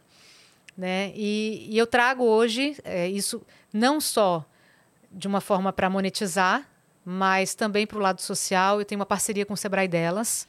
Que legal. Quem não conhece Sebrae Delas, atenção, ó, Sebrae Delas é muito legal. Minha parceria com eles é totalmente é, voluntária, porque a gente precisa e deve cada vez mais trazer conhecimento para as micro e pequenas empreendedoras, as mulheres que estão aí empreendendo todos os dias e que são arrimo de família, Uhum. né? E, e que muitas vezes saem de condições de violência doméstica por causa da, da condição delas empreenderem e delas terem esse apoio para empreender trazem a independência financeira, porque grande parte das mulheres se subjuga a determinadas situações com preocupação com os filhos, por exemplo. Mas o que, que eu vou fazer? Como é que eu vou sair? O que, que vai ser dos meus filhos? Então, então, esse é um projeto que eu tenho junto com o Sebrae delas. E esse projeto acontece aonde? Eu levo, a gente monta palestras e eu levo essas palestras. É, dia 30, eu vou estar em Santos, por exemplo, levando o Sebrae delas para Santos. E aí eu levo o improviso consciente com um conhecimento mais voltado para as micro e pequenas empreendedoras, porque. Ok, é, uma coisa é você ter todo o conhecimento de como montar sua empresa, estruturar financeiramente, beleza, perfeito e é necessário. A outra coisa é você ter é, esse conhecimento emocional, né? Como lidar com isso, como lidar com pessoas. Então, é, é essa bagagem que eu levo no Sebrae delas. É uma parceria. Então, eu tenho esse lado social que eu quero manter, né? É, eu vou dou palestra em universidades. Então, esse é o lado social que eu carrego dentro desse projeto. Então, eu tenho palestra é, dentro de empresas, eu tenho as palestras com o cunho mais social, o podcast. ah, e tenho mais outros Suas redes projetos. sociais ainda. As minhas redes sociais, que eu tenho trabalhado muito nelas, para levar esse conteúdo também. É, e não só, assim, tem mais projetos ainda que vão vir ao longo dos anos, do- desse, Desse ano, ano. talvez, é, que estão. A minha cabeça não para, gente. Uhum. Eu sou uma pessoa que. Estão pipocando aí. A minha cabeça é assim, ó. Você Aceleradíssima. é do corre, né? Eu sou do corre, é. É, deixa então suas redes sociais pra galera poder acompanhar todos os seus trabalhos. Glória Vanik, tudo junto no Instagram. LinkedIn também é Glória Vanik. É, enfim, nas redes sociais você vai sempre me encontrar como, me encontrar como Glória Vanik. E tem a landing page que é improvisoconsciente.com.br, onde dá para entender um pouquinho mais sobre o E dá conceito. pra contratar esse. Contratar, dá para contratar também. Eu tenho a Kátia. Eu tô sem meu celular aqui, senão ia passar o telefone da Kátia. Tem aí? Então deixa eu Olha, passar, porque eu não sei de cor o celular da Kátia. A gente não Kátia decora é mais minha- nada hoje em dia, né? É. Não, gente, quando Tá fala, né, em número, ó, vou passar aqui o telefone da Kátia para quem quiser também entrar em contato com ela. Deixa eu só pegar aqui. Ai. É, a Kátia, ela, ela é minha assessora. E então eu centralizo as coisas nela, porque no fim das contas ela que acaba cuidando da, da minha agenda também. Kátia Almeida, vamos lá, ó. 19 Campinas, 19 99604 7918. 19 99604 7918. Telefone da Kátia Almeida, então quem quiser entrar em contato. Pro, pra contratar a palestra Improviso Consciente, que pode Isso. ser é, muito legal mestre sua de empresa. cerimônia ou então É. é, media training, tudo isso. Só falar Kátia. com a Kátia. A Kátia é a pessoa certa. Glória, muito obrigada por você Imagina, ter eu que agradeço. Foi um prazer enorme estar aqui com vocês, de verdade. Foi demais. Foi, foi muito bom. O Adorei. papo fluiu assim Sim. que a gente nem percebe. É verdade, eu assustei agora. Com o horário? Eu nem Gente, vi o como horário. assim? O que aconteceu? É, nossa, já são seis horas. Seis e ônibus. seis de ônibus. Chama o Tramontina, ela liga pra ele. Você que ficou até aqui também, se inscreve no canal do Vênus, porque estamos rumo a um milhão de inscritos. Também nos sigam em todas as redes sociais, arroba Vênus Podcast. Isso, e segue a gente também nas nossas redes pessoais sensuais. Aham. Cris Paiva com dois S e As e Assine, segue a gente lá. É isso. Um beijo. Beijo. E até Beijo. semana que vem.